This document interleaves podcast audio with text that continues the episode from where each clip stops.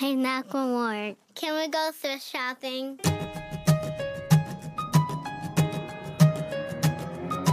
I'm gonna pop some tags. Only got twenty dollars in my pocket. I, I, I'm looking for a come. This is freaking awesome. Hello, everyone. How are you? 这里是程程微英语，你贴身贴心的私家英语老师。A step every day takes you a thousand miles away。每天进步一点点，你也可以学好英语。今天是双十一购物节。Did you buy something online？你在网络上买东西了吗？今天我们会听到一篇有关双十一购物节的文章。那么在这篇文章当中呢，有四个空，请你边听文章边试着把四个空填进你所听到的单词或者是词组。在听文章之前，我们先来学几个单词。先来跟我读第一个，single，single。这个单词意思是单身的、单个的。online shopping，online shopping，网络购物、在线购物。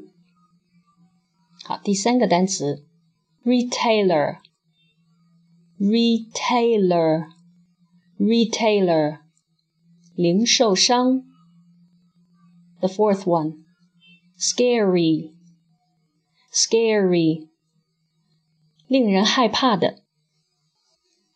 Well, are you ready for the passage? Let's get started. 我们来听这篇文章。In China, the lonely have Singles Day, which falls on November 11th. One, one, one, one, the four ones symbolizing bare branches, Chinese slang for bachelors.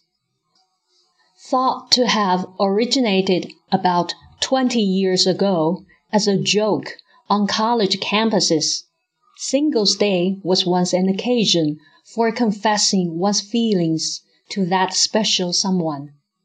But since 2010, online retailers have transformed the holiday. Also known as Double Eleven, into an epic online shopping festival akin to America's Cyber Monday.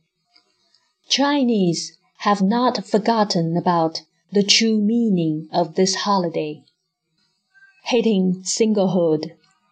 Singles Day is an occasion on which Chinese confess their feelings and try to find significant others. On November 7th, with four days to go before the holiday, the top trending topic on Weibo, China's Twitter, was help your roommate find someone.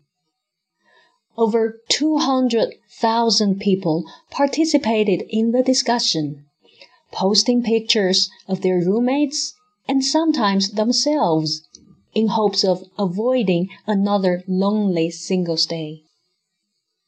Although poverty and singledom are often linked outcomes in China, at least one web user was sure of which was worse. Spending Singles Day alone isn't that scary, he wrote.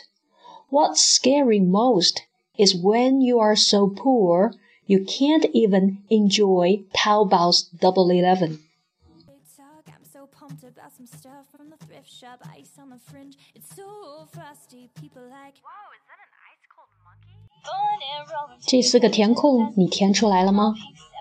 如果还没有听清楚， 你可以反复多听几遍，这也是提高我们听力的一个最重要的方法。